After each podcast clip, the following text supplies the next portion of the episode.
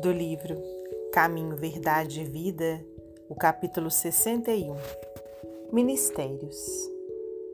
Cada um administre aos outros o dom como recebeu, como bons despenseiros da multiforme graça de Deus.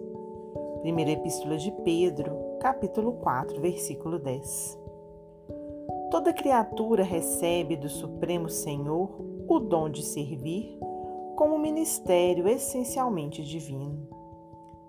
Se o homem levanta tantos problemas de solução difícil em suas lutas sociais, é que não se capacitou ainda de tão elevado ensinamento.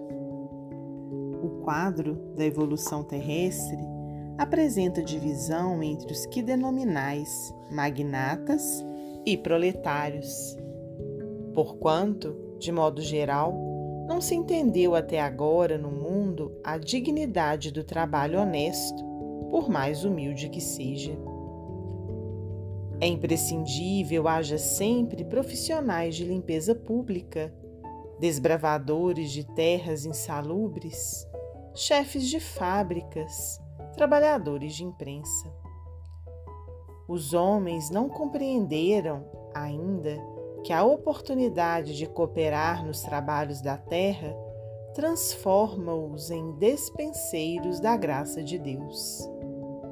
Chegará, contudo, a época em que todos se sentirão ricos.